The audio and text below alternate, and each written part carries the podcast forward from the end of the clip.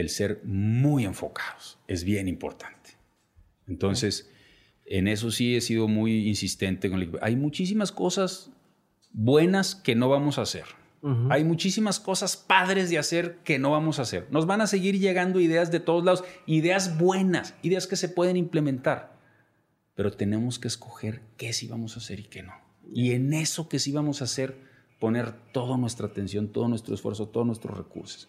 Hola a todos, antes de empezar quiero darles las gracias. La semana pasada me enteré que somos uno de los finalistas en la categoría de podcast más compartidos en los Spotify Awards los primeros premios de Spotify en todo el mundo. De verdad, gracias por todo su apoyo y por siempre estar escuchando, pero en especial quiero agradecerte a ti que constantemente compartes el episodio con otras personas. Esta nominación está 100% basada en datos, así que si eres una de las personas que entra a escuchar el episodio y luego presiona compartir desde la aplicación hacia su Instagram o compartir vía WhatsApp o donde sea, esto es gracias a ti. No sé si vayamos a recibir el premio, pero con saber que lo que estamos haciendo te gusta tanto, que quieres compartirlo con alguien más, ya gané y ya ganamos. Y el trabajo que hacemos todos los que estamos detrás de Dementes ya lo vale. Y si quieres ayudarme a aumentar nuestras posibilidades de ganar este premio, entra a Spotify y desde ahí comparte en tu Instagram el episodio que más te haya gustado, etiquetando a Dementes y ponme por qué. Todos los que participen a manera de agradecimiento van a entrar en una rifa para obtener todos los cursos en línea que tenemos hoy en OnSchool, como el de creación de podcast, el de storytelling, el de cómo crear tu tienda en línea, por mencionar algunos, pero también los que vayamos a crear de aquí en adelante. Te repito, entra a Spotify, dale compartir en tus historias de Instagram y etiquétame. Con eso estás participando en la rifa de todos los cursos que tenemos y que vayamos a hacer en OnSchool. Y ahora sí, si eres uno de los nuevos y apenas estás escuchando, entonces te cuento que yo soy Diego Barrazas y esto es Dementes, el podcast en el que tengo conversaciones profundas, reales y prácticas con las personas que hacen y no que dicen que van a hacer, que están constantemente retando el status quo y desafiando las reglas convencionales para hacer realidad sus proyectos y cuya trayectoria habla por sí sola. Algunos van a poder estar de acuerdo, algunos no van a estar de acuerdo con su forma de pensar, pero lo que no puede negar es que están logrando cosas y creando un nuevo camino. Mi intención con estas conversaciones es entender los porqués, los cuándos, pero lo más importante, entender los cómo de lo que hacen para que ustedes y yo podamos trasladarlo a nuestra vida, a nuestros negocios y podamos tomar decisiones que nos ayuden a dar el siguiente paso hacia adelante. El día de hoy tengo la oportunidad de presentarles a Miguel Treviño, actual alcalde del municipio de San Pedro Garza García en Nuevo León, México, para el periodo del 2018 al 2021. Además, Miguel es fundador de una firma de consultoría en mitigación de riesgos del entorno de operación en los sectores minero, energético, embotellador y comercial, realizando proyectos en 20 estados de México, así como en Colombia y en Argentina. Fundó el Grupo Oaxaca, un colectivo precursor de la Ley Federal de Transparencia. También fue director del Consejo Cívico, donde desarrolló e impulsó la iniciativa de rendición de cuentas llamada Alcalde, ¿cómo vamos? y participó como consejero ciudadano del Consejo Nacional de Seguridad Pública. También fue asesor en la Secretaría de Comercio y Fomento Industrial y fungió como coordinador de asesores de la Secretaría de Desarrollo Social y director de planeación en Nuevo León en el año 1997 al 2003. En este episodio hablamos sobre la importancia de construir las ciudades para personas, los retos de empezar un proyecto desde cero y la importancia de ser enfocado cuando tienes recursos y tiempo limitado. Antes de empezar, te recuerdo que estos episodios llegan a ti gracias al apoyo de nuestro aliado Hey Banco, el primer banco 100% digital en México. No es solamente una tarjeta, no es solamente una cuenta de ahorros. Hey Banco tiene todo el soporte de un banco completo a través de una aplicación. Así no tienes que perder tiempo con cosas que no te ayudan a ser más productivo. Recuerda, Hey Banco es el banco 100% digital, el primero en México. Y si quieres conocerlo, descárgalo entrando a dementes.mx diagonal Hey Banco, H-E-Y Banco. A mí me encanta y estoy seguro que a ti también te va a gustar. Ahora sí, te dejo con este episodio. Espero que lo disfrutes tanto como lo disfruté yo.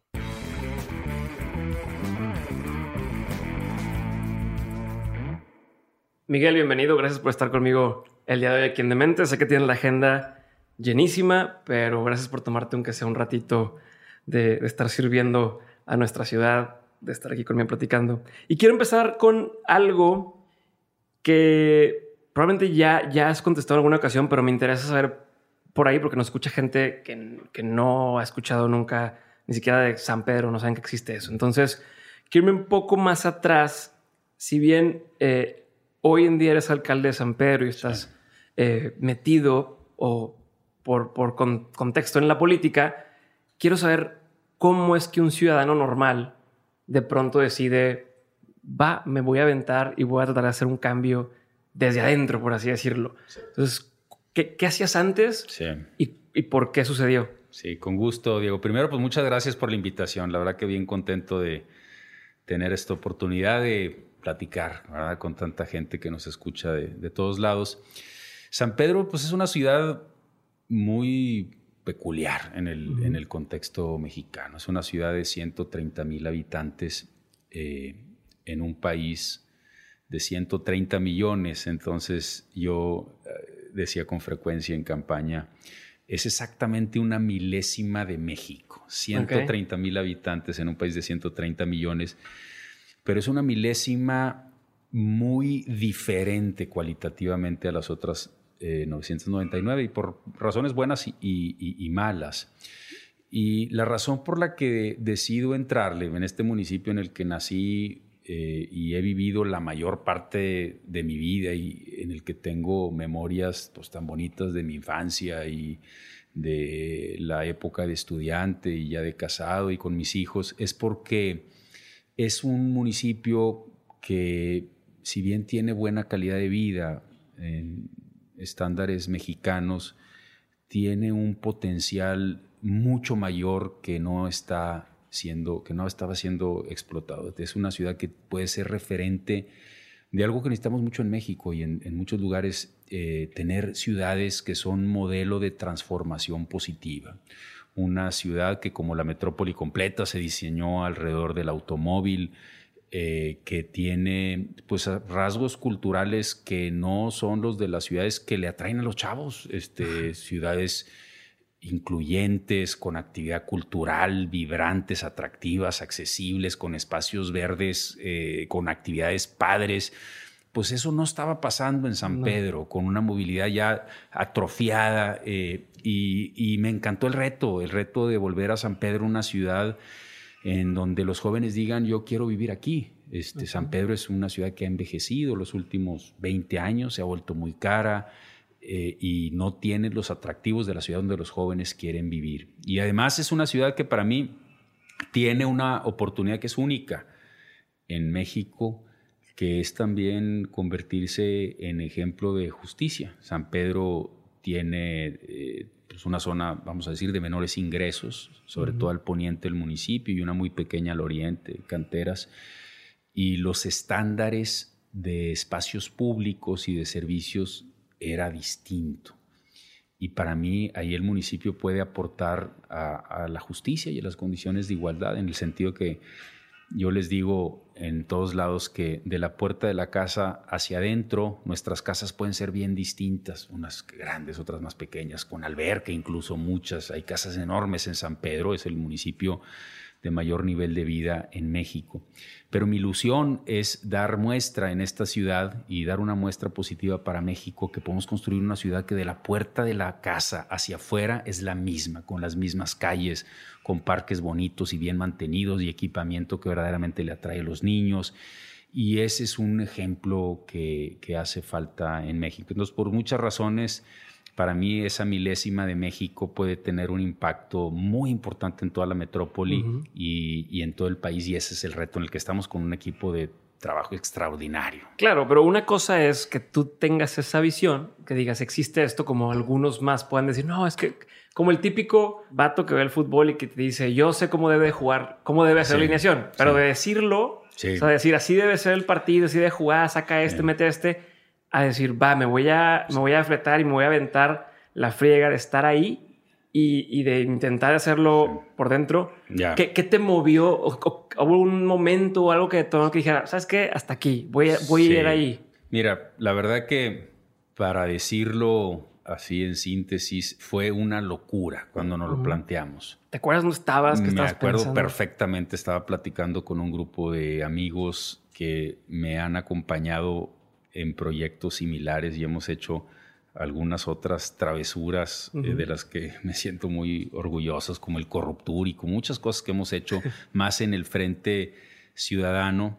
Y me acuerdo de estar platicando con ellos y decirles, pues estamos en una ciudad y en un estado que se está quedando atrás, eh, los caminos están cerrados, este municipio pues lleva 30 años gobernado por un solo partido político, está anquilosado, apasguatado, este, sí se puede cambiar. Y todos me vieron así con, con mucho escepticismo. Y un poquito la postura fue, bueno, pues, pues mira, lo más probable, casi seguro, es que no vas a ganar. Este, Teníamos encuestas, teníamos una historia de 30 años de un solo partido político. Pero pues tiene razón, en el sentido que vale la pena, pues es seguir abriendo brecha, es... Eh, pero, pero, pero a ver, ahí, ahí en ese momento que tú les planteaste esta idea, que les decías, oye, pues igual y... O sea, tú dices, yo me la quiero aventar. Era como, oigan, pues alguien, alguien tiene que hacer algo. O, fíjate que, que, que qué bueno que lo preguntas porque yo venía de una experiencia previa al 2015 en relación a la gobernatura del estado, en donde también eh, me organicé con otros amigos para empujar el cambio que finalmente se terminó dando, no como lo queríamos, pero va a sonar que le estoy echando crema a los tacos, pero así, así fue. Dos años antes de la elección de 2015 dije, hay condiciones para que gane alguien distinto al PRI y al PAN, puede ganar un independiente. Entonces, ¿cómo? Este o sea, para aquellos de nosotros que vivíamos la situación, no, no, no, aquí nada más gana el PRI, el. No, hay una situación de hartazgo, ta, ta, ta. Y en esos años yo empecé con ese rollo de decir, bueno, pues estamos viendo una oportunidad. pero hay empezó que, a así la idea en la Hay que buscar quién, cuál es el mejor perfil, por qué plataforma y cómo armamos un y todo se empezó a empantanar, ¿no? Que esto sí, que no, que quien se lanza. Y de repente hubo alguien que vio la oportunidad, que fue Jaime Rodríguez el Bronco, y él dijo, yo voy. Oye, sí, que, pero no es que no estamos de acuerdo. ¿Y No, no, yo voy, yo voy. Y, para mí ese fue un aprendizaje. Este, siendo alguien que considero en convocación democrática, eh, también hay que entender que el liderazgo no es democrático. O sea, el liderazgo es yo creo que se puede y soy en este momento el único zafado que cree que se puede y voy yo. Este, Y si a alguien le interesa este proyecto, que se sume y si no le interesa y quiere entrarle también, pues adelante. Okay.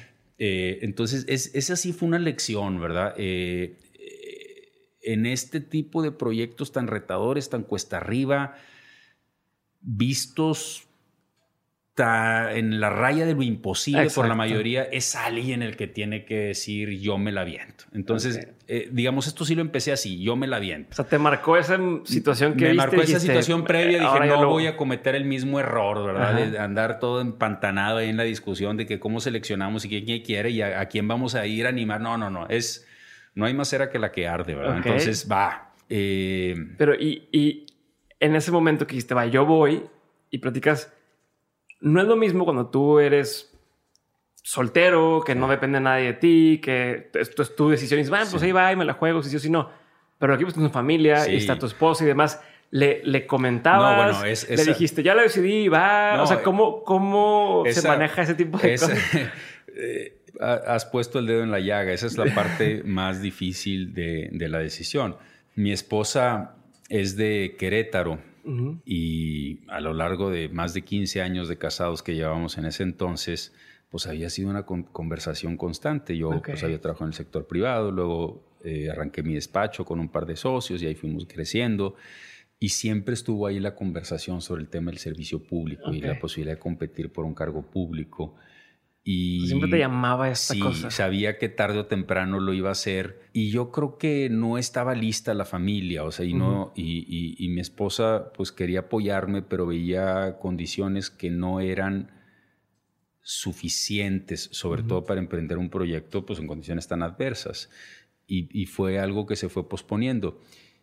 Y en este caso ya tenía como un apoyo bien decidido de parte de mi esposa, como con, cierta conciencia sobre lo que implicaba y órale, va, te apoyo y la familia y te apoyamos.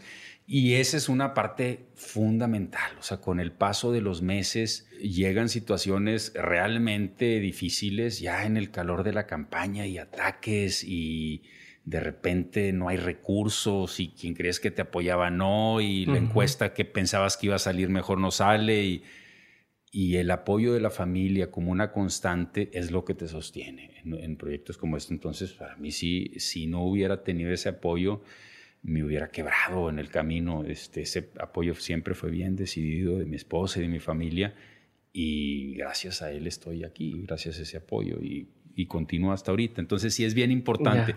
Entonces ya lo demás dices, bueno, pues algunos amigos se encuerdarán más, otros menos, eh, y, lo, lo, iré pues manejando, iré convenciendo.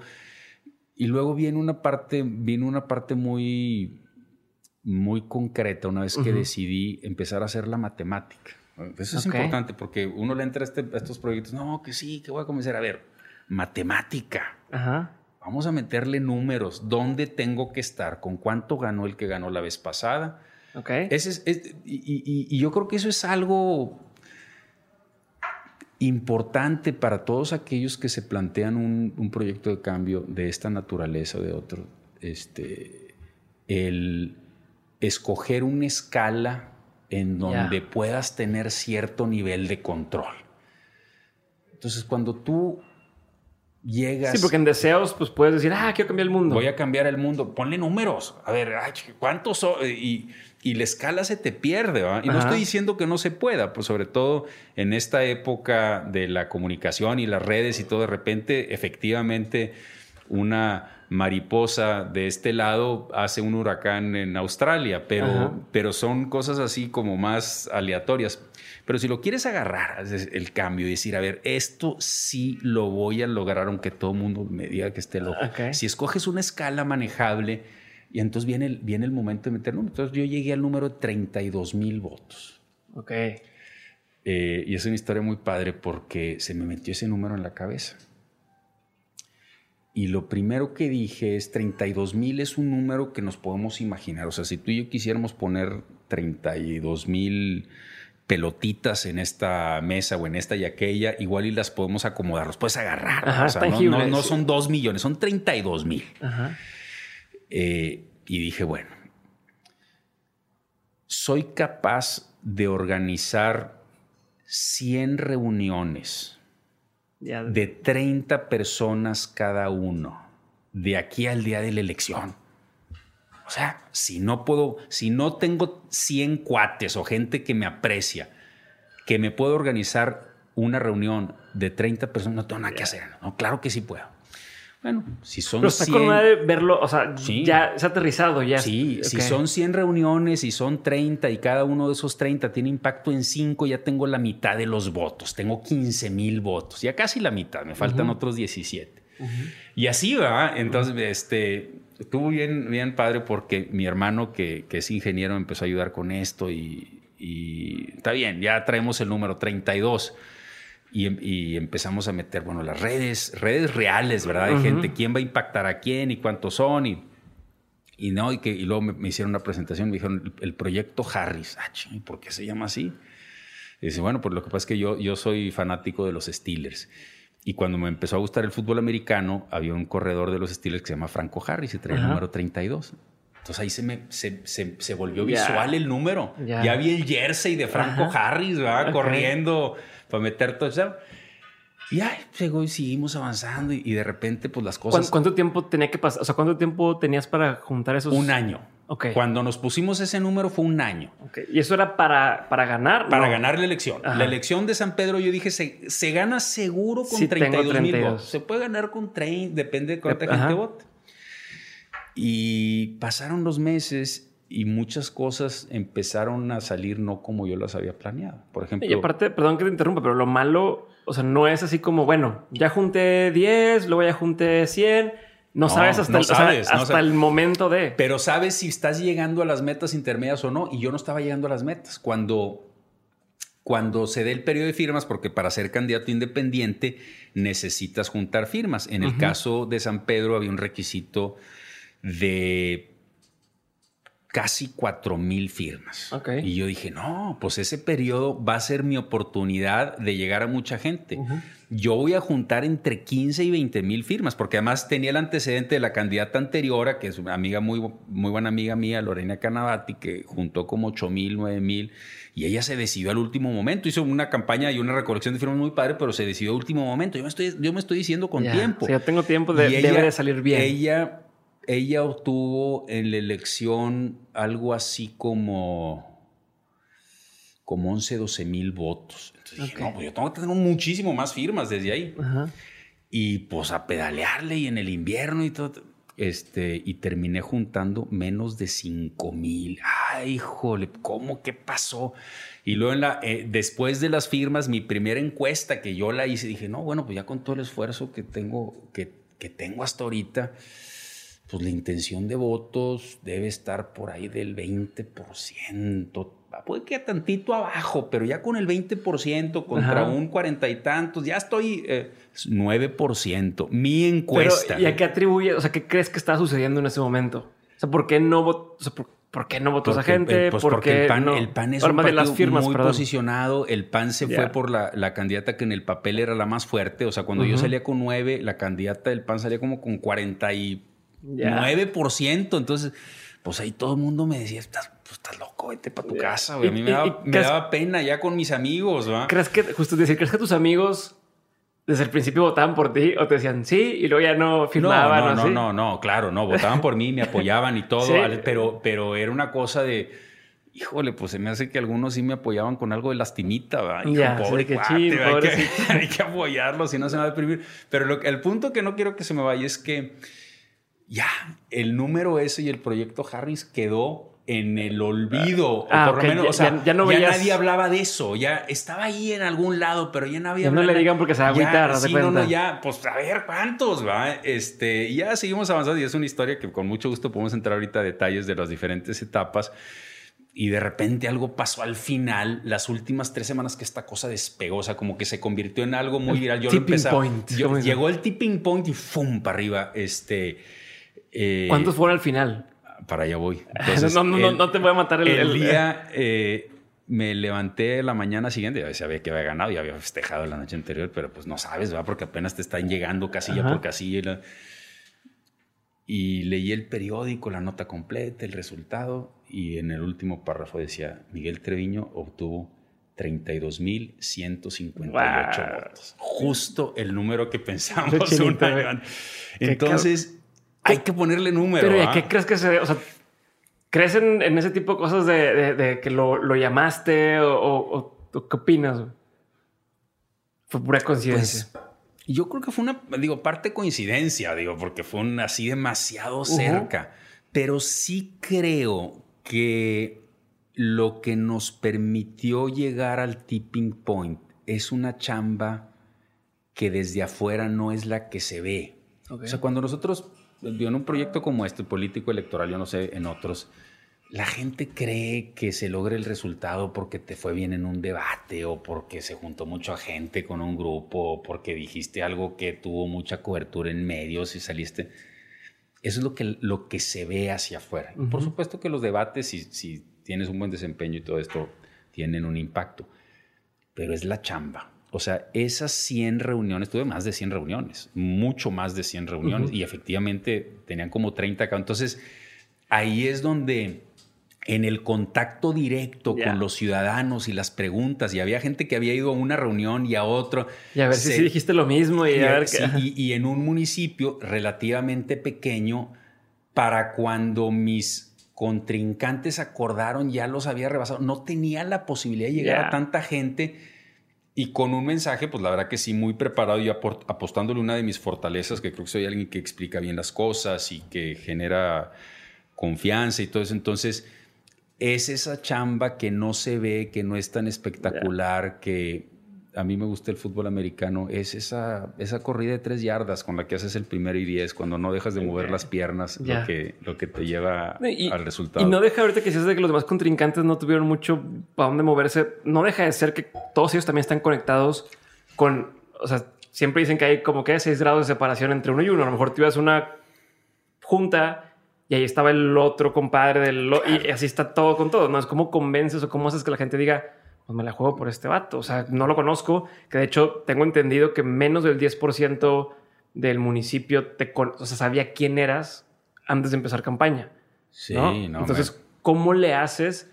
Que, creo que va por, por donde estamos hablando, pero toca otro tema de una cosa es que sepan que existes y otras cosas que digan, eh, creo que él está diciendo cosas serias o como me dices que es un fuerte tuyo, ¿cómo le haces para ganarte la confianza de la gente? Y te lo pregunto no solamente por el tema político, sino uno como empresa, como empresario, como dice, ¿cómo le hago o qué tiene que suceder para que alguien confíe en uno? Eh, en uno o en un proyecto. Sí, mira, yo creo que si en cualquier actividad es importante en la política y en el servicio público, la confianza es el recurso más escaso. Entonces, en este caso, fue muy importante ganarte la confianza porque ese es el activo desde el cual competíamos. bueno, pues no tiene una estructura grande, no tiene un partido con tradición, pues me genera confianza. Y es en esos encuentros uno a uno en donde no solamente es lo que la persona te proyecta en términos de manejo de la temática y del, reto y la, la, honestidad pues, que te proyecta, sino también es que vas trabajando a través de, de avales ¿verdad? O sea, cuando alguien organiza una reunión en su casa para que vayas tú a hablar de política, que no es un tema que, la gente no le gusta, que a la gente le guste y te insiste a que vayas a ver esta persona, esa persona ya está dando un aval y en el momento en que tú estás en casa de esa persona ya tienes eh, el plus del aval. Y eso no te lo dan las redes sociales y no te lo da una aparición en televisión y no te lo dan eh, te lo da el estar ahí en la casa. Entonces, es algo muy bonito de la política a nivel municipal a nivel local, local, el hacerla cuerpo a cuerpo, cara a cara, mirada a mirada, saludos, abrazos, el, ver, el que te hagan una pregunta y de repente no sé, este, o yo lo haría así, o eso no va a pasar. Oye, es que fíjate que hay que construir un metro de que vaya a Santa Catarina y pase por San No, eso no va a pasar. Yo no sé qué te han dicho otros candidatos, pero eso no va a pasar, no hay la escala, no hay las condiciones. Entonces la gente dice, ah, caray, pues esto, esto, es una manera distinta de ser política, ¿verdad? Que te digan... Que, no, que, no, te digan que sea todo. Que no te digan que sea todo. Entonces, eh, sí, o sea, fue, una forma ahí de... Y, como dices tú, el contraste, cuando, cuando empiezan los otros candidatos, pues en un municipio de estas dimensiones también hay oportunidad de escucharlo, escuchar directamente a los otros candidatos y creo que pues yo ya, yo ya venía trabajando el tema con, con más tiempo y, creo, que, creo que me ayudó. Este. Buenísimo. Y a ver, antes de seguir con eso, porque tengo varias dudas ya de, de cómo manejas el estrés, cómo manejas este, cómo empiezas. Pero antes de eso, quiero hacer una pregunta sobre lo que mencionaste antes, que el tema de la familia y, de, cómo es un, un, sistema de soporte donde cuando sientes que vienen los trancazos, te puedes agarrar de algo.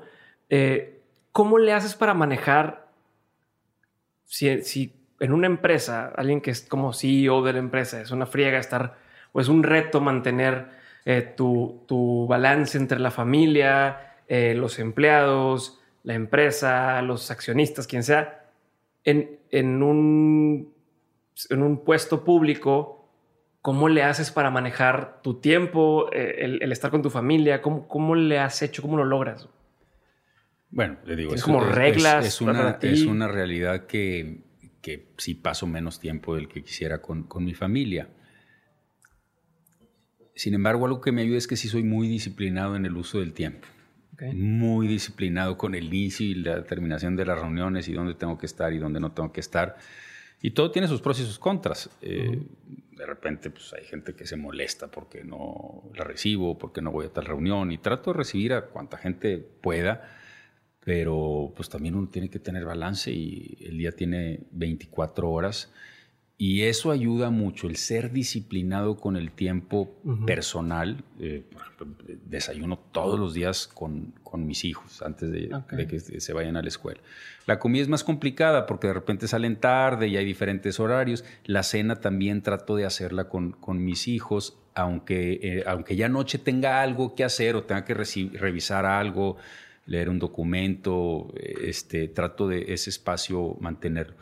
Soy muy disciplinado con el ejercicio también. Este, de perdido cuatro veces a la semana o salgo a correr. Los fines de semana voy a Chipinque a correr, a veces voy a nadar ahí cerca de la oficina, eh, a veces voy al gimnasio, siempre le estoy cambiando. La bicicleta me encanta, pero cada vez lo hago menos.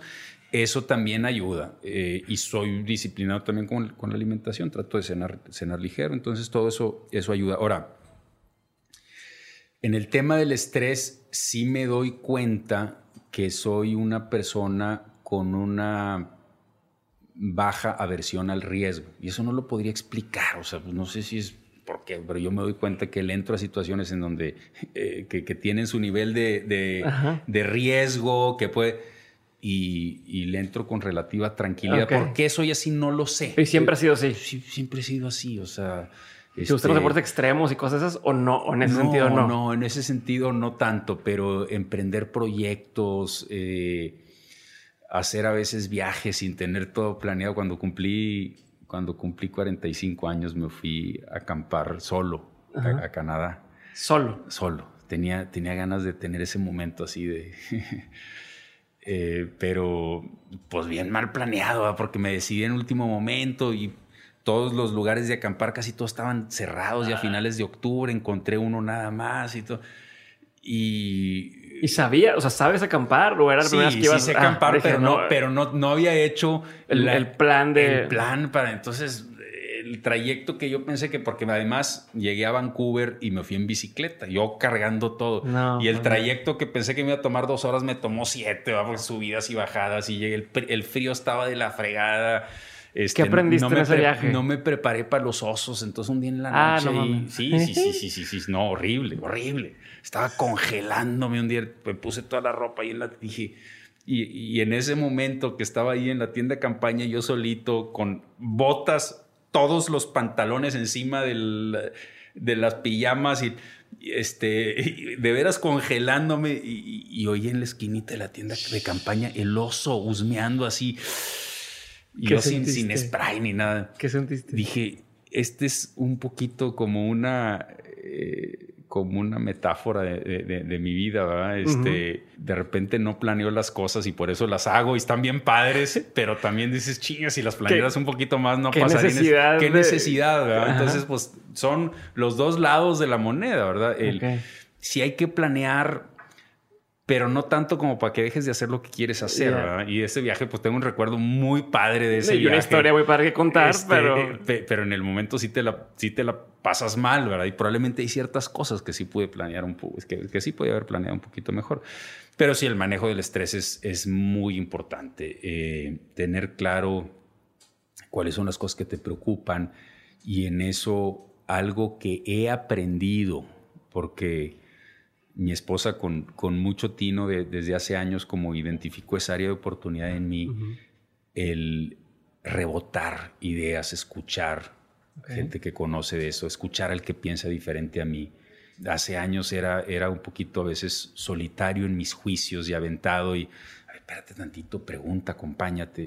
y eso me ha ayudado mucho. O sea, las cosas que son decisiones importantes, las reviso, les doy la vuelta, las reboto con otras personas y las vas refinando. Entonces, y eso ayuda a, reducir el estrés. Ya, buenísimo. Y justo ahorita que hablas ya de temas del estrés y de las decisiones y demás, me llama mucho la atención o quisiera entender cómo funciona, eh, si bien el, el, el tiempo que uno tiene para ser alcalde pues, son en teoría cuatro años, pero esos cuatro años supongo que un año es en lo que te acoplas, agarras la onda. Son tres, con una oportunidad de reelección. Entonces son tres años, pero, pero de esos tres, uno ya empiezas como empezado y reacomoda y luego al final, si yo lo veo como una empresa, pues una empresa no la levantas a un nivel competitivo en tres años. O sea, a lo mejor en, en el tercer año es cuando empiezas a ver, ok, esto está funcionando, así es como debe ser, vamos a darle por aquí. ¿Cómo o fregados le haces, o sea, o cómo decides por qué empezar. Y no solamente tú, me refiero en general, como desde, tu, óptica, cómo se decide con qué empezar. Eh, siempre hay presión de todos lados, ¿no? Desde los medios que, oye, ¿por qué esto no? O de lo que se ve, o hacia afuera, hacia adentro. ¿Cómo es tu, tu, tu forma de tomar decisiones y de decir qué va primero, qué va después? Sí. Y, cuál sería el ideal, verdad? De, tiempos de, de, duración de... Sí, bueno, primero hay reglas que no funcionan en el servicio público y en el gobierno, y una de esas es esa. Digo, simplemente pensar que hasta hace unos años, y cuando digo unos años estoy hablando de tres o cuatro, uno no se podía reelegir y los periodos de alcalde eran de tres años, es una locura. Yo te puedo decir que una de las razones por las que le entré eh, es porque había la oportunidad de tener un periodo de seis años. En seis años ya puedes hacer algo. Pero aún seis años es poco tiempo. Y el tener una elección en medio también complica las cosas. Sí, te distrae. Te distrae. Eh, y aprovecho la pregunta para comentar un, pues un principio que les repito yo mucho a los secretarios en el gabinete y la primera vez que se los dije como que se sacaron de onda porque lo dije así de manera muy enfática y les dije, oigan, a la hora de planear y elegir nuestros proyectos prioritarios, tenemos que tener en claro que el universo entero conspira contra los resultados del gobierno. Por eso el gobierno está tan desacreditado en todos lados, porque hay una conspiración intergaláctica contra nuestros resultados. Y, eso que digo un poquito en juego, lo que estoy diciendo es que hay una serie de reglas que verdaderamente hacen difícil dar resultados. A mí eh, me gustan mucho todos los esfuerzos que implican que el ciudadano se acerque al gobierno. No solamente que participe, sino mecanismos de rendición de cuentas tipo alcalde, cómo vamos, en donde te tienes que meter, porque te vuelves mucho más comprensivo del reto. ¿no? Y eso no quiere decir que uno deje de ser exigente y, pedir todo lo que se necesita, pero son retos bien grandes. O sea, no solamente es el término del tiempo, el término de todas las restricciones para ejercer el presupuesto, eh, para hacer contrataciones, los sueldos que no te permiten contratar de acuerdo al nivel de responsabilidad y complejidad de las diferentes tareas. Entonces, hay una serie, y te puedo seguir y seguir y seguir un sistema basado en la desconfianza, con todo lo que eso implica de candaditos. Para, entonces, uno tiene que... O sea, si por si algo toma tiempo, ahora con todas estas cosas se vuelve más lento. Se vuelve muy complejo. ¿Cómo se navega con éxito en este contexto? El ser muy enfocados es bien importante. Entonces, en eso sí he sido muy insistente. Con Hay muchísimas cosas buenas que no vamos a hacer. Hay muchísimas cosas padres de hacer que no vamos a hacer. Nos van a seguir llegando ideas de todos lados, ideas buenas, ideas que se pueden implementar. Pero tenemos que escoger qué sí vamos a hacer y qué no. Y en eso que sí vamos a hacer, poner toda nuestra atención, todo nuestro esfuerzo, todos nuestros recursos.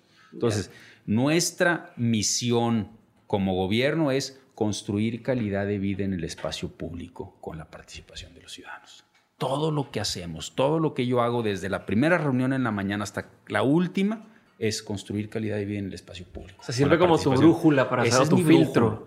esto sí entra, esto no entra. Si hay algo que abona a eso, lo hacemos. Si no, no lo hacemos, porque si no, nos dispersamos, se diluye el trabajo. Entonces sí es bien importante para lograr resultados ser muy enfocado y decir, bueno, ¿qué vamos a ir alcanzando un año, dos años y así. ¿Y cómo evitas o sea, en, ese proceso, ¿cómo evita alguien eh, caer en estos sesgos de la confirmación o donde dices, a ver, yo creo que, o según lo que sea, la información que tengo es por aquí y empiezas a empeñarte en por aquí, por aquí, por aquí. ¿Cómo le hace a alguien para evitar, y, es algo que las personas tenemos por, por, por, por la naturaleza de la persona, de decir, busco más información que me haga decir que voy por el camino adecuado. ¿Cómo, qué candados tienes, qué formas tienes de decir eh, cómo le hago para no caer en ese, en ese tema, ¿no? Este, especialmente alguien que tiene, eh, en teoría, el poder de cambiar la dirección, el rumbo de un municipio o de una sociedad. Sí.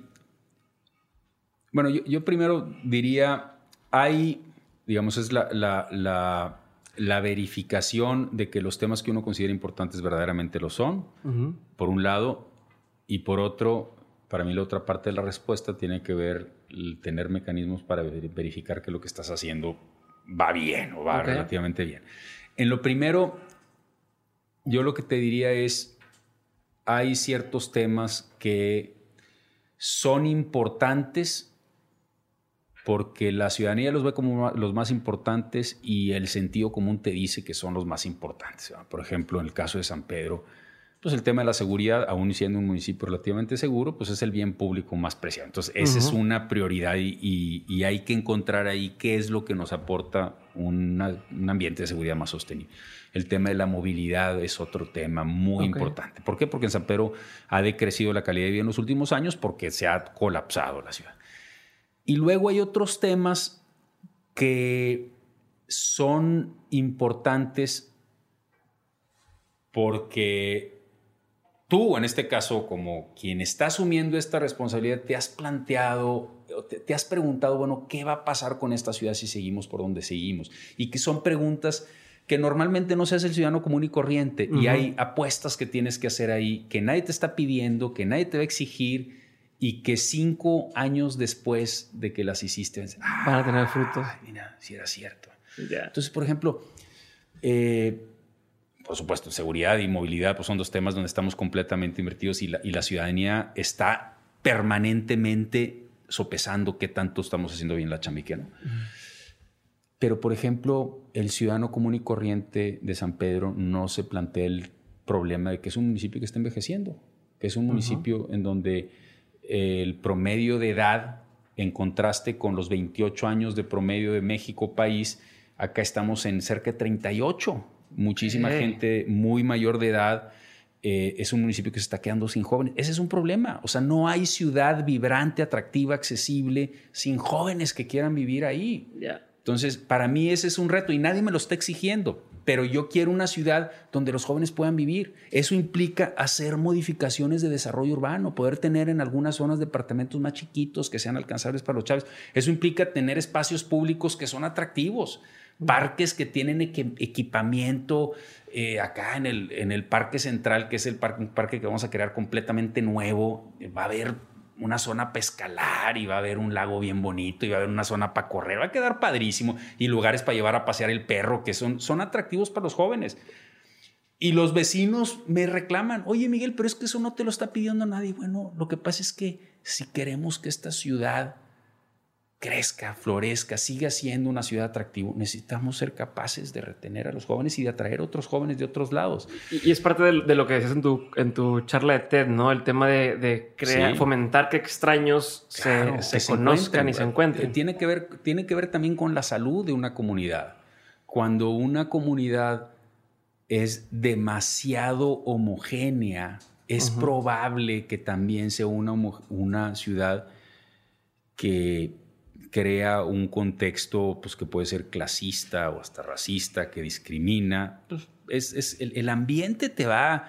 Pero cuando una ciudad está diseñado para que, los para que los extraños se encuentren y convivan y los niños desde chiquitos se acostumbren a que en el parque están viendo donde conoces otros niños y ya estás creando un ambiente distinto. Entonces, pues son el tipo de cosas que son la razón por la que yo estoy aquí y me lo pueden no estar exigiendo, pero yo le entré aquí por algo, porque quiero transformar más allá de solucionar los temas diarios que son importantes de tener buena pavimentación y limpieza, iluminación. Claro que esa es la chamba con la que, te evalúan el día. Pero yo creo, yo quiero que esta ciudad sea una ciudad fregona, que... que como que pudieras hacer los mínimos, ¿no? Como puedes decir, ok, eh, no hay basura en la calle, palomita, este, las, las luces están prendidas, palomita pero luego están los proyectos que son los que llevan o empujan hacia adelante este, a, la ciudad o, demás, ¿no? Y que esos son los que a veces la gente no ve o como dices, es fácil quejarte de, oye, hubo un bache, pero no darte cuenta de, hoy estamos construyendo esto otro para que en cinco años lo disfrutes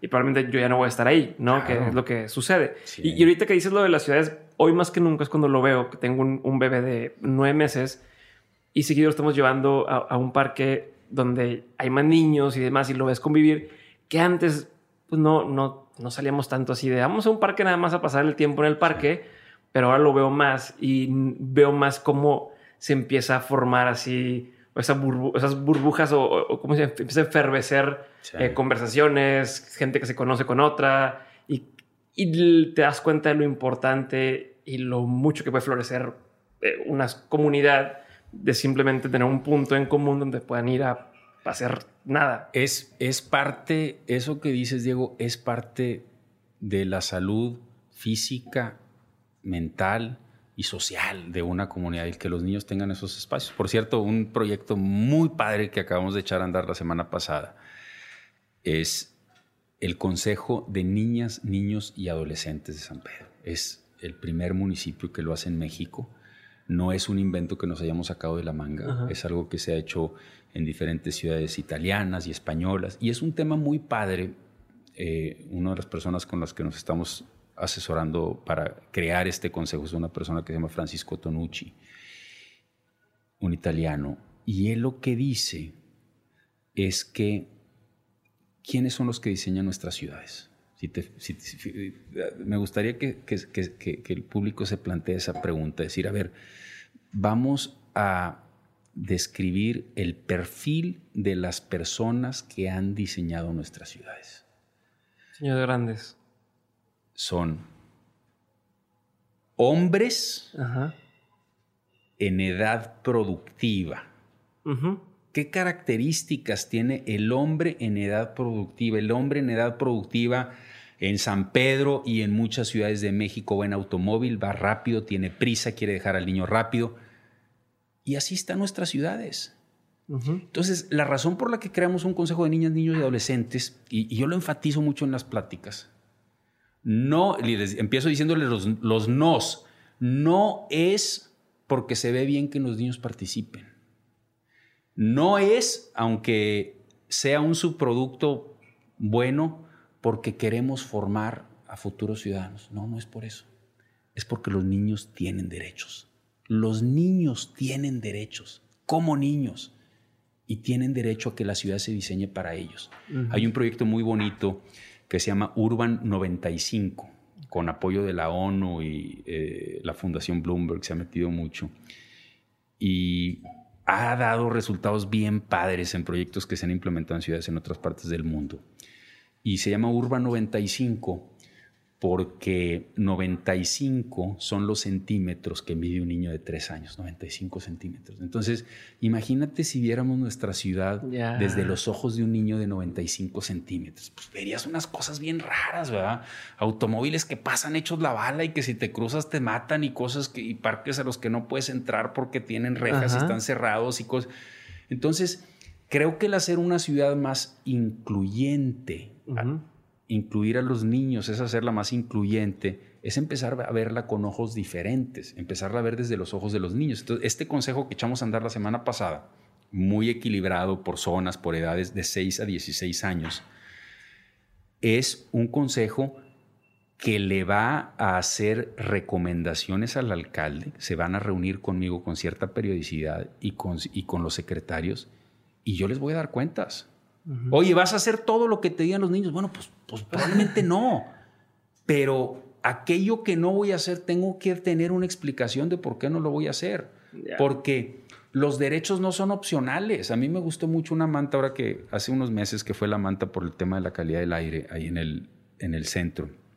Se me quedó muy grabada una manta que traía un niño, porque eran los niños los que daban los discursos pidiendo que mejorara la calidad del aire y exigiendo. Y, y, eso me pareció muy bien. Y traían mantas. Y había una manta que se me quedó grabada y, la repito con frecuencia porque hizo que un tema que yo no tenía como prioridad en campaña lo convirtiera en una prioridad de gobierno, que es la calidad del aire. San Pedro y toda la metrópoli pues, nos está envenenando con la calidad del aire que tenemos. Y lo que decía este niño en, su en, la marcha, en, en el cartelón que, que escribió, era, ustedes como adultos, o sea, nos hablaban a los adultos que estamos ahí, respiraron aire limpio mientras jugaban cuando eran niños. Nosotros tenemos derecho a lo mismo. Ah, es contundente, o sea, no te está diciendo sería bueno, échenle ganas, o sea, no, tenemos derecho. Entonces, pues tienes un niño chiquito en una edad muy padre para ser niño en este, en este municipio porque porque sí queremos darle ese giro y va a haber cosas que van a chocar contra lo que nos piden los adultos. Y para mí va a ser un, y, por supuesto que la participación de los niños va a ser abierta y transparente y todo. Y tenemos que pensar en ellos, porque ellos son los que van a vivir la ciudad más tiempo. ¿verdad? Buenísimo. Me, llama mucho la atención ahorita que mencionas lo, de, lo del consejo de, de niños y jóvenes, bueno, niños, niñas y jóvenes, eh, de cómo dices, es algo que no estamos inventando, que existe, que se ha que ha, sucedido antes. Y, tengo entendido que tú estás dentro de un, de un grupo de, de alcaldes, creo que es el único de México, que, que, toma estas clases con, con Harvard y, Bloomberg. Bueno, se llama algo así, Bloomberg, Harvard, algo, este, donde les enseñan casos o los tienen como en constante eh, educación, aprendizaje para, para ver cosas han funcionado en otros países, etcétera. ¿Cuál crees que es el rol de, de esto y de la educación en, en el bien de, un, de, de una ciudad, una comunidad? Y, y, te pregunto, porque tengo entendido que no, no todo el mundo lo hace, no en todos lados sucede, y por otro lado, bien dicen que es más fácil eh, pararse sobre hombros de gigantes a tener que estar tratando de inventar el hilo negro y que eh, estar haciendo cosas que a lo mejor no van a funcionar. Claro, para mí la importancia de haber aceptado esta invitación de la Fundación Bloomberg y trabajar en, equipo con la Universidad de Harvard es la oportunidad de estar trabajando con otros 40 alcaldes del mundo, viendo los mismos problemas y aprendiendo de otros alcaldes que ya llevan 10 años, en países donde sí se pueden reelegir, y cómo le entraron allá al tema de los niños, y cómo le entraron al tema de los parques, y cómo crearon alternativas de movilidad, y cómo resolvieron el tema de la contaminación, y estar en constante diálogo y, cómo dan mejores servicios públicos. Eh, yo estoy convencido que una de las cosas que hay que cambiar en México en el servicio público es tomar decisiones en base a yo creo, me dijeron, se me hace, se me ocurrió, me inspiré. O sea, no, pues hay que tomarnos las cosas más en serio. Primero es tener referentes internacionales. ese, es, un poquito mi sesgo profesional. A ver, la experiencia comparada, qué han hecho en otros lados, por qué funcionó, por qué no. Y luego que este es, este es el, el camino en el que estoy trabajando más de cerca con asesores de la Fundación Bloomberg y maestros de Harvard, es toma de decisiones en base a hechos y datos. O sea, ¿Cómo tomamos decisiones aquí en México? San Pedro, que es uno de los municipios más ricos de México. Llegas ahí y tiene, tiene cosas muy buenas, no te voy a decir que no. No hay datos, no hay datos. Oye, ¿y eh, cuáles son los indicadores de satisfacción? ¿Y cuánto tiempo hacen las rutas de esto? ¿Y cuánto se tarda un policía? No hay datos, pues ¿cómo vamos a tomar decisiones sin datos? Datos y evidencias para tomar decisiones. Y cuando hay una queja al... suena medio obvio, pero, pero dices, pero ¿por qué no? Porque... Pero no se hace. Exacto. No se hace. Entonces, una queja de un bache o de una luminaria apagada no puede ser solamente una queja de un bache. Está bien, te sirve para ir y arreglar esa situación. Pero además de eso, tiene que formar parte de una base de datos que te lleve a entender cuántas veces ha pasado cuántas veces ha pasado en esa calle, por qué en esa calle están pasando camiones ahí sobre igual con la resulta que es otra cosa lo que está sucediendo y, ocasiona el problema y, y, en otras ciudades del mundo pues están en otra realidad. te pongo el ejemplo de el otro día estaba hablando del caso de ciudades más pequeñas en Estados Unidos, pero tomó la palabra un cuate que trabaja en el departamento de bomberos de Nueva York. Y esta persona estaba hablando de los datos que a ellos los llevan a predecir las posibilidades de un incendio en un edificio en Nueva York. Es un algoritmo bien complejo con un chorro de insumos que te lleva a saber exactamente a qué edificio tienes que ir a hacer tareas preventivas y a ver cómo están las alarmas y a ver. Y datos que dices tú, ay, Julio, no había pensado. Por ejemplo, hay un reporte para informar al departamento que corresponda, no sé cuál sea, que hay ratones en el edificio. Eso va al algoritmo. Ah, pues ¿qué tiene que ver los ratones con los incendios? Pues todo. Porque los ratones muerden los cables y los cables que pierden su recubrimiento es más probable que generen un corto y si hay un corto hay un incendio. Entonces ya está ahí, o sea, ya tenemos todo. Entonces conectar todo. Conectar todo para decir dónde tengo que hacer la chamba preventiva para que la ciudad funcione mejor y para que... y es impresionante cómo en, en, las empresas cada vez suceden más este tipo de cosas que tienen en ocasiones menos recursos que, que un gobierno Claro. Pero en el gobierno está esto que decías de las trabas y de, y los tiempos y, y que trabajamos para el tiempo cortito. Exacto. eso es lo más difícil de todo. ¿Para qué le meto tanto tiempo, tantos años a ir construyendo algo que me ayude para decir esto? Si cuando ya lo termine, se lo voy a dejar a alguien más. Pues está bien. Hay que construir para el que viene después. Yo le digo, por ejemplo, a mi secretaria de Innovación y Participación Ciudadana, que es muy buena, le digo, algo que no me gustó del proyecto este año, o sea, dándole la retroalimentación. un proyecto muy innovador, muy padre, hicimos cosas, en fin, este, es que la chamba que tú hiciste y tu equipo no es sostenible. O sea, trabajar siete días a la semana durante dos meses sin parar, porque entonces, está bien, este fue el año de lanzamiento, pero yo no quiero que eso se repita, por tu salud y la de tu equipo. Pero además, porque si se necesita esto para que las cosas funcionen después de que nosotros está, estemos, no estamos construyendo instituciones, estamos construyendo algo para que con nosotros funcione y con nosotros no. Y lo que yo quiero que pasen 10 años con el presupuesto participativo es que los que vivan dentro de 10 años en este municipio digan, mira, ellos hicieron algo bueno, pero esto funciona mucho mejor ahora porque además le pusimos esto y esto y esto otro. Entonces, tenemos que pensar en construir para que los que vengan después puedan. Y tiene mucho que ver con sistemas. Montarse sobre eso, ¿verdad? con una infraestructura de incluso de administración hacia atrás.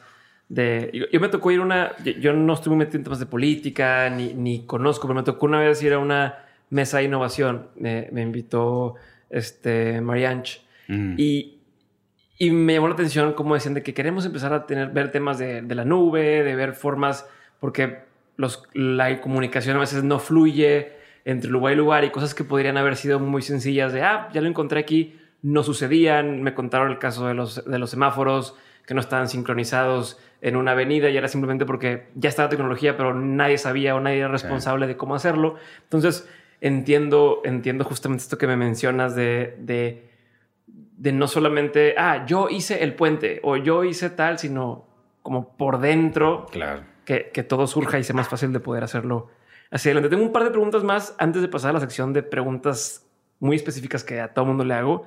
Eh, pero tengo, eh, voy a escoger así bien. ¿Cómo le haces? ¿Conoces el síndrome del impostor? No, esta sensación de, híjole, y si sí soy o no soy tan bueno como para lo que me estoy apuntando y demás. En tu caso, pues pues la chamba es, es, muy, muy importante, muy relevante, ¿no? Todavía no es lo mismo que digas, oye, es que me, invitaron para ser director de marketing de tal área y no sé si pueda o no. Pues tú de pronto vas a ser el encargado de, de marcar el rumbo de toda una sociedad. ¿Cómo le haces para manejar? ¿Te pasó, no? Que dijeras, ah, la madre, ya gané y, y, ahora para dónde? O sea, ¿cómo, ¿y cómo es para manejar y decir, va, estoy por el camino correcto? Eh, si puedo, ¿cómo le haces en tema del coco? ¿Cómo le haces, Sí, mira, primero yo creo que las campañas son una prueba de algunas, no todas, de algunas de las capacidades que se necesitan para un cargo como este. Una campaña como la que me tocó a mí, pues es una prueba todavía mayor. Insisto, no evalúa todo, pero sí el carácter, la resiliencia, la capacidad de no gancharte, el tener piel gruesa, porque va a haber gente que te va a estar criticando, eh, el poder presentar las ideas con claridad, con un cierto nivel de elocuencia. Y luego está la capacidad para los temas de fondo. Y hay algo que yo considero que fue una buena decisión después de haber ganado la elección, es que aproveché esos meses de transición y ahí también fue un muy buen consejo de mi esposa Irene, porque de pronto, por el hecho de haber ganado y por el hecho de pues, haber sido un resultado así, te empiezan a invitar y que congresos y pláticas y foros. Y, me dio un consejo muy bueno que lo seguí y yo ahora lo agradezco, es enfócate en el equipo. Y habrá tiempo después de platicar la historia. Y ahora lo agradezco porque fueron cuatro meses en donde, sí, bueno, por supuesto que de repente iba al radio, a la tele, pero dije, no, no voy a andar viajando ni voy a clavarme en armar el equipo.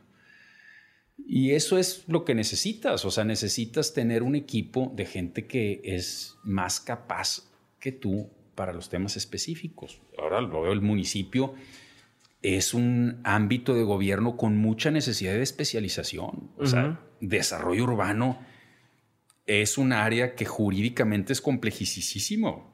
Bueno, el área de finanzas requiere su, su, nivel de especialización también. Y así cada una de las áreas, obra pública, cultura, si quieres hacer bien las cosas, bueno, tienes que saber cómo se mueve ese mundo, desarrollo social, conocer los programas federales, eh, el DIF, pues manejar guarderías, todo. Entonces, pues, este, si, si dedicas el tiempo a aquello que es importante y te rodeas de gente que te puede explicar y presentar las cosas con claridad y darte cuentas de manera clara, cuantificable, dices, bueno, pues eso es. Y sí me he vuelto, yo la verdad que antes de ser alcalde no había manejado ninguna organización grande. Tengo mi despacho, somos 20 personas y he trabajado en, empresas. esta es una estructura de 2.500 personas. Y algo que me ha ayudado es que me he vuelto muy clavado en todo lo que tiene que ver con la gestión. O sea, el, el entender cómo se diseñan procesos, cómo se pone en papel cada uno de los pasos que se necesitan, sobre todo para los proyectos de, cambio, y un día y el otro y el otro le estoy dando seguimiento a esos, a esos proyectos. Hay, hay chamba que pues es más bien darle seguimiento o prestar un servicio de manera cotidiana, pero los proyectos implican estar pegadito, pegadito. Entonces, de repente no paso todo el tiempo que quisiera en la calle, que también es el papel de un alcalde, estar escuchando a los vecinos y trato de hacerlo lo más posible. Pero, por ejemplo, estos meses después del informe, le, pedí a mi equipo, ¿saben qué? Van a ser cuatro meses de trabajo interno, porque terminando el primer año es la última oportunidad de hacer los ajustes a los proyectos estratégicos y de aquí ya nos vamos hasta el final de los tres años. Vamos a tener una inversión histórica en obra pública el año que entra, tres veces mayor que el año en el que más obra se ha hecho en la historia de San Pedro. Y eso es un reto enorme. Entonces sí, he estado muy clavado los últimos meses y esa conciencia sobre dónde están mis fortalezas y dónde están ciertas áreas en donde no he trabajado tanto en el pasado y el enfatizar, pues, primero apalancarme en mis fortalezas para, pues para aprovecharlas y para eh, aportar de ello lo que requiere cada proyecto, pero por otro saber en cuáles tengo que recargarme y escuchar a más gente y sumar, pues es algo que, que te hace sentirte tranquilo. Te, puedo decir, este, me siento muy tranquilo, creo que estamos haciendo muy bien la chamba y no que esté exenta de errores, pero, pero vamos muy bien. Y, bueno, y algo que quería contestar en una de las preguntas que hiciste anteriormente, ya hay mediciones objetivas de desempeño y no es para eh, creértelo y todo, pero bueno, si al término de un año las encuestas más respetables, la del norte te pone como el alcalde con mayor nivel de aprobación y alcalde como vamos te pone con el alcalde de la más alta percepción y con los mayor, las mayores calificaciones de desempeño y la evaluación de INEGI dice que es el municipio más con la, pues dices bueno pues algo tenemos que estar haciendo bien y no es para que es por supuesto para seguir identificando dónde hay que mejorar, pero pues decir, vamos bien. Claro, desde, esta, bien. desde esta plataforma vamos a construir más, sintámonos seguros, sabemos lo que estamos haciendo. Entonces, también es, aprovechar estas herramientas objetivas que te comparan con otros para decir, estamos haciendo bien la chamba. Sí, o sea, me queda claro, es, es una mezcla entre, entre tener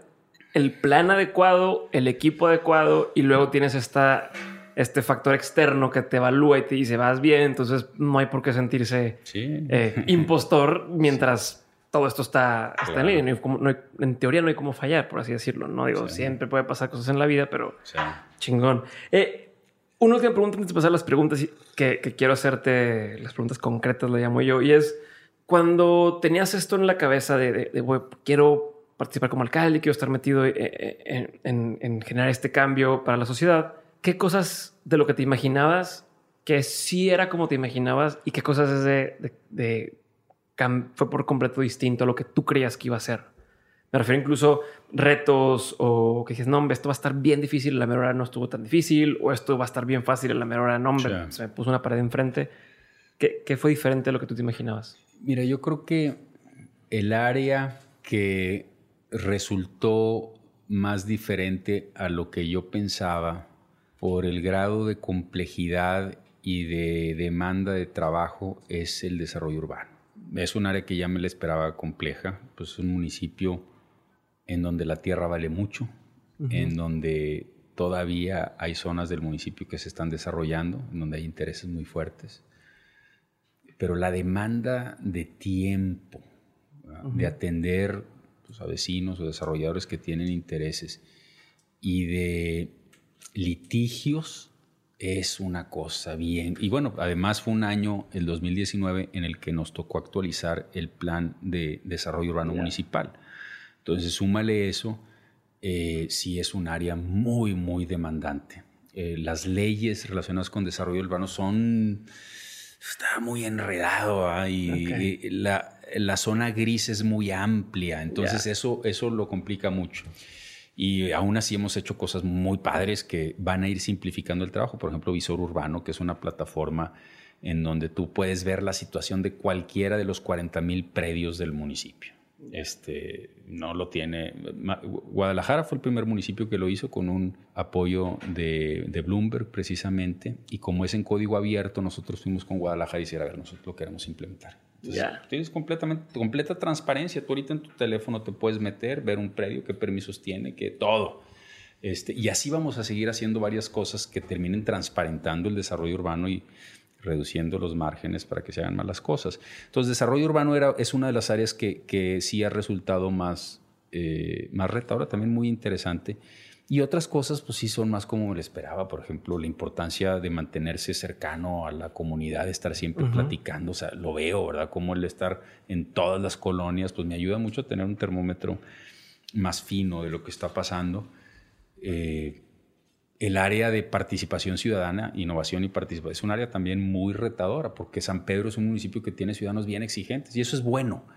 Este, se involucran. Que se involucran pero ya cuando le metes proyectos específicos decididos por los ciudadanos, a ver, además con más recursos, nosotros triplicamos el presupuesto de, participación ciudadana de 30 millones de pesos a 100 millones de pesos, entonces ya hay proyectos bien importantes definidos por los vecinos con nuevas reglas que nosotros pusimos en donde los proyectos están disponibles en la red y la gente vota y cambia ahí también el balance de pues de poder al interior de, las colonias. Antes eran los presidentes de colonia, ya de cierta edad, mayores, los que tienen tiempo para dedicar.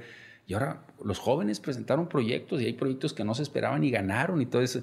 Todo eso tiene una, tiene una gestión así muy, muy, ahora sí, local, local, local a nivel de colonia y implica pues estar muy atento a eso. Pero al mismo tiempo muy padre porque desde ahí se construye la democracia. O sea, cuando los ciudadanos ya están participando proponiendo proyectos con diseños conceptuales, ya es otra cosa. Ya, ya, que dices, bueno, pues si me escuchan, entonces sí me involucro.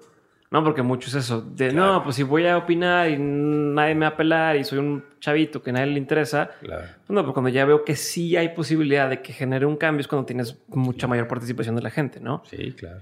A ver, ahora sí. Esos son de los temas así que, que, que son muy retadores y muy padres. ¿no? Perfecto, buenísimo. Nos quedan 10 minutos y como quiero ser muy, muy respetuoso de tu tiempo, nos vamos a ir ahora sí con la sección de preguntas concretas. La pregunta es muy concreta, la respuesta no tiene que serlo. Terminas de contestar y paso a la siguiente, ¿va? Muy bien. ¿Cuál ha sido el peor consejo que te han dado o que te ha tocado escuchar? Híjole, ha habido muchos, pero déjame pensar. Puede ser personal, puede ser en el trabajo, puede ser incluso que te haya escuchado, no que lo hayas tomado, pero que te hayan estado diciendo no, esto? Yo creo que eh, los, no, sé si, si, si el peor, pero algo que he ido cambiando y pues es un consejo que puede ser explícito o implícito a veces es el juzgar a la persona por su apariencia. Yo creo que eso es un mal consejo. Y esta persona se ve de tal manera, probablemente hay estas broncas o no lo escuchas o dale menos importancia. Este, ese es un mal consejo. Eh, en la medida que escuchemos con apertura, todos eh, podemos hacernos de mejores ideas y podemos incluir mejor a todos. ¿Cuál ha sido uno de los mejores consejos que te han dado? Fíjate que cuando me gradué de, de la universidad, me acuerdo que me iba a ir a vivir a México y vivía con mis papás. Y una vez, así de la nada, de repente me dice mi mamá, a siéntate tantito. Y me dio dos consejos que yo creo que los dos están entre los dos mejores, entre los tres mejores. Uno de ellos es, no te hagas esclavo de las expectativas que la gente tiene de ti. tú haz lo que tienes que hacer. Y el otro que se me hace todavía más importante es, eh, me dijo, a lo largo de tu vida profesional te va a tocar interactuar con mucha gente. Y acuérdate de tratar igual de bien al más encumbrado de tus jefes y a, que, eh, y a quien te volea los zapatos, porque los dos son hijos de Dios. Se me hizo buenísimo, o sea, trato de recordarlo con frecuencia, tratar bien a todos. Buenísimo. ¿Cuál ha sido un consejo que tú dabas, o sea, que tú acostumbrabas dar hace, hace mucho tiempo, hace poco tiempo, pero que tú dabas y con el tiempo hayas dicho, "Mm, mm, eso no era tan buen consejo como yo pensaba, o, o cambiaste de opinión? Mira, no me acuerdo con qué palabras, pero yo sí creo que hubo una edad en donde seguramente di consejos en la línea de perseguir tus sueños y el convencer de que la vocación tiene que ver con los sueños y que es buena idea si tienes un sueño, persíguelo y supera todo lo que esté en medio porque tus sueños son importantes. Y ahora tengo una visión distinta de eso y de lo que es la vocación. Hay un libro muy bueno que se lo recomiendo a todos. De veras, léanlo, lo van a disfrutar porque además son puras historias de personajes ex- excepcionales, algunos de ellos no muy conocidos, eh, que se llama A Road to Character de David Brooks. Y la vocación tiene más que ver con, o la forma que me gusta entender la vocación es un llamado. Y el llamado es lo que se te presenta en la vida. Entonces, para mí las historias más padres de, de- de las personas que responden, que, que demuestran hasta dónde se puede llevar una vocación, son aquellas personas en donde las vi- la vida les va presentando circunstancias y responden con, con heroísmo, con entrega, con... Entonces, ese es un concepto mejor que se me hace que puede ser distinto al concepto que tienen muchos chavos. Decir, ah, ¿cuál es mi sueño? Y déjame hacerlo, aunque no. ¿Cuál es el llamado? O sea, ¿qué te está presentando la vida? ¿Qué problema? ¿Qué, Situación recurrente. qué situación recurrente? ¿Cuál es la posibilidad de transformar aquí en lo inmediato? Y el aprender a apreciar eso que te está presentando la vida como, como un llamado es lo que hace las grandes vocaciones. Por eso lean el libro, vienen ejemplos bien padres. A Road to Character de. David Brooks. Aprovechando que mencionas lo de libros, eh, ¿cuál sería algún libro, eh, película, documental, serie? Puedes decirme tres de lo que quieras, escoge, que haya marcado un antes y un después en tu vida. Que haya dicho, no manches, leí esto, o vi esta serie, o vi esta película, y fue un, hizo un clic en mi forma de pensar o de ver la vida. Bueno, Star Wars. Sí, yo creo que como muchos de mi generación, este, me yo creo que Me, siguen, me siguen diciendo Star, Star Wars, Wars- y yo no las he visto y no, no, logro verlas. No, tienes que verla. Sobre todo el primer episodio, que entiendo que es el 4, Ajá. este, pues es, es, es redondo, ¿va? en términos de la historia y de, yo creo que todos nos imaginamos Luke Skywalker, este, o Han Solo, todo- cada uno tiene un, un perfil que, que es muy aspiracional, ¿va? El héroe o el, el galán, este, o la princesa Lea, ¿verdad? La persona que responde al llamado, ¿va? tiene, tiene un linaje y tiene que responder. Ok. Darth Vader, también todos hemos querido de ser Darth Vader. Pero hay una escena de Star Wars que, que a mí me gusta mucho, que es la escena pues, final, yo diré el clímax de la película, cuando Luke Skywalker va en, en la nave y en la guerra final y se mete como este, como este carril que lleva exacto al punto donde hay que dejar el, pues como el misil, ¿verdad? Para Ajá. hacer No te puedo ayudar a completar la frase para hacer, no la para hacer explotar la estrella de la muerte, ¿verdad? Que es un, es, un, es un momento que planean, o sea, se ve la escena previa a la guerra donde están planeando y están viendo los planos y cómo va el ducto, exactamente ese punto que tiene, en donde tiene que caer el explosivo para que, que aquello explote. Y, y va Luke Skywalker después de haber liberado todas las naves y haber visto a muchos de sus compañeros explotar en el espacio y todo. Y luego ya está llegando y está bajando el periscopio para ver y escucha la voz de Obi-Wan Kenobi y levanta el periscopio y avienta el misil y termina explotando la estrella de la muerte. Y se me hace una metáfora muy, muy padre de la vida, ¿va? O sea, hay cosas que hay que hacer sin el periscopio. O sea, las herramientas te ayudan, eh, la tecnología, pero no se trata de eso. Se trata de que hay momentos donde es tu fuerza interior y aquello en lo que has trabajado y la seguridad en ti mismo y saber que lo traes, va. Entonces, esa me marcó. Buenísimo. Este ya no lo voy a ver porque me la arruinaste. No, no, no, perfecto. Te faltan dos. Eras uno, te faltan dos. Eh, híjole, libros hay muchísimos. Me gusta mucho, me gusta mucho Ulises Criollo de, José Vasconcelos. La parte que me encanta de Ulises Criollo es, es un personaje tan admirado como José Vasconcelos. Bueno, La Tormenta, que es la segunda parte, que se avienta a escribir un libro de la neta. O sea, una autobiografía que no aspira a ser más admirado, sino cómo vivió él personalmente con todas sus incongruencias lo que fue su, legado a México. Eso, eso me, parece muy valioso. Eh, me encantan las biografías, o sea, yo te puedo hablar de biografías. Eh, Abraham Lincoln, pues he leído unas cinco, es un personaje fascinante, o sea, eh, es, es el presidente de lo improbable, o sea, era, era imposible que alguien como él llegara a ser presidente y el cómo tener ciertas cosas claras. O sea, tú, te pones, tú te pones a pensar en la vida de los grandes estadistas, y de Churchill o el, el, que quieras, y dices tú, son dos cosas las que recordamos de ellos, ¿verdad? Y de repente nos metemos en, decir, que voy a hacer esto. ¿Qué recordamos de Abraham Lincoln?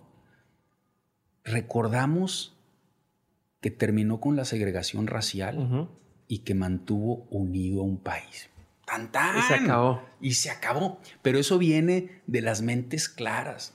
Alguien que se formó en el campo, solo, que no tuvo educación formal, en el contacto con la naturaleza, con lo esencial. ¿verdad? Entonces, la vida de Lincoln tienen que leerla, está la de Carnegie, está, hay muchas. Un libro que les recomiendo mucho y que además quienes vayan a alguna otra ciudad donde, donde se esté presentando el musical. Hay que verlo, sí o sí. Es la vida de Alexander Hamilton. Es una vida padricisísima.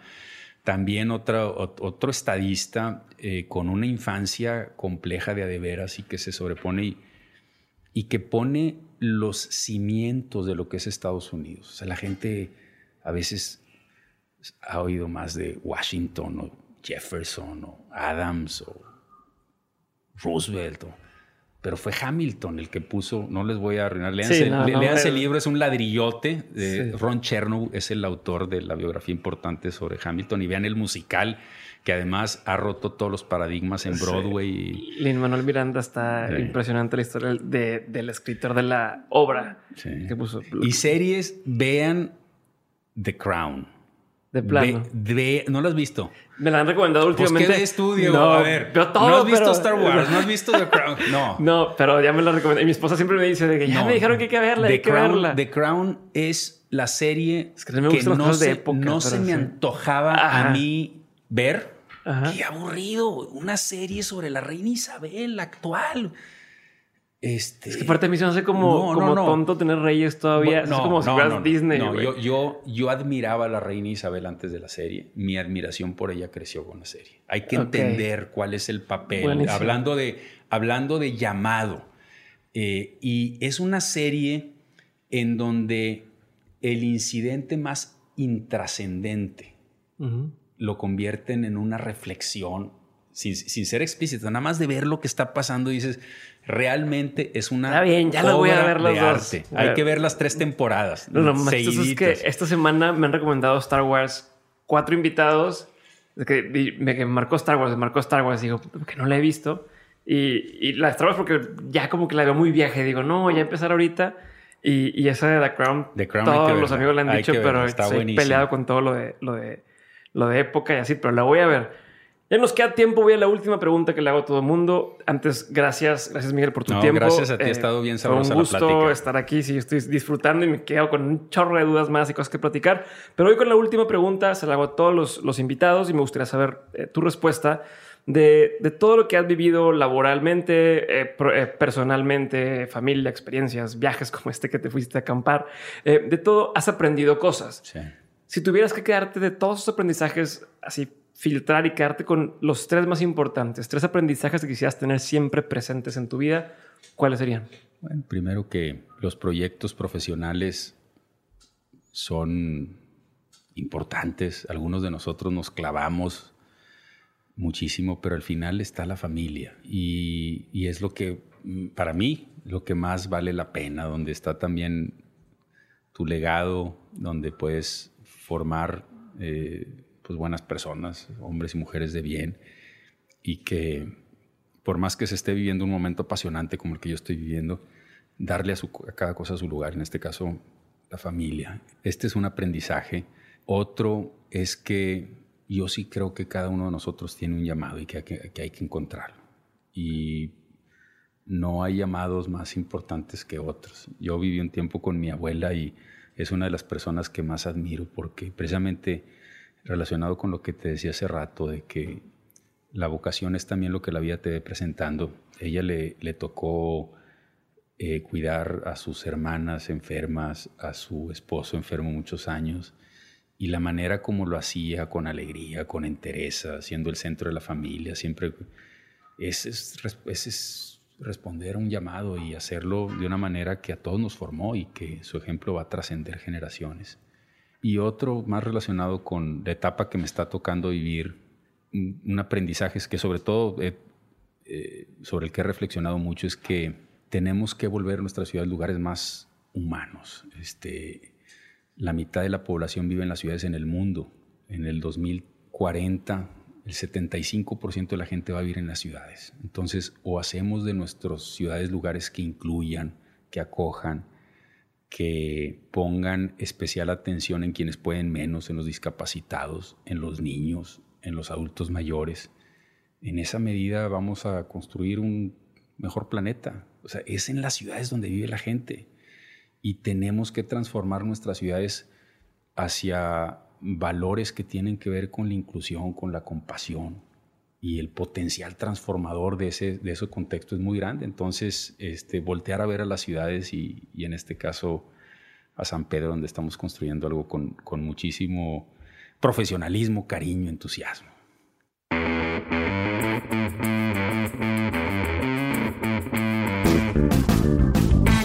Aquí el episodio de hoy. Espero que te haya gustado y recuerda que puedes revisar las notas del episodio y las recomendaciones en dementes.mx. No olvides compartir este episodio con alguien que le pueda interesar y si compartes en redes sociales por favor etiqueta a arroba dementespodcast. En un descuido y por compartir terminamos ganando ese premio en los Spotify Awards.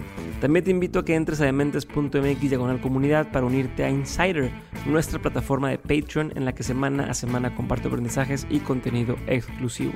Y por último te recuerdo que Hey Banco son los primeros en apostarle en grande a Dementes y que gracias a ellos estamos elevando la cantidad y la calidad de episodios, así que si confías en mi criterio, por favor entra a probarlos, entra a dementes.mx diagonal Hey Banco y compárteme por Instagram tu experiencia. A mí me encanta y es por esto que lo recomiendo. Yo soy Diego Barrazas y esto fue un episodio más de Dementes. Nos vemos el jueves para un episodio de On School y hasta ahora es todo. Bye. No se crean, se me olvidaba, se me olvidaba decirles eh, o recordarles si quieren ganarse todos los cursos que tenemos hasta hoy en OnSchool y todos los que vayamos a hacer de por vida, entren a Spotify, escojan el episodio que más les ha gustado, compártanlo en una de sus historias de Instagram diciéndome por qué y etiqueten obviamente para darme cuenta que existen y ya con eso están participando para ganarse todos los cursos en línea que tenemos en Dementes On School. Si quieren darse una idea de más o menos qué cursos son, entren a dementes.mx diagonal cursos para que vean el tipo de cursos que estamos haciendo. Y ahora sí, bye. Muchísima suerte, muchas gracias por todo el apoyo. Gracias a ustedes, estamos nominados como uno de los podcasts más compartidos en Spotify Awards, los primeros premios de Spotify a nivel mundial. I'm Victoria Cash. Thanks for calling the Lucky Land Hotline. If you feel like you do the same thing every day, press 1. If you're ready to have some serious fun for the chance to redeem some serious prizes, press 2. We heard you loud and clear. So go to LuckyLandSlots.com right now and play over 100 social casino-style games for free. Get lucky today at luckylandslots.com. Available to players in the U.S., excluding Washington and Michigan. No purchase necessary. VGW Group. Void prohibited by law. 18 plus. Terms and conditions apply.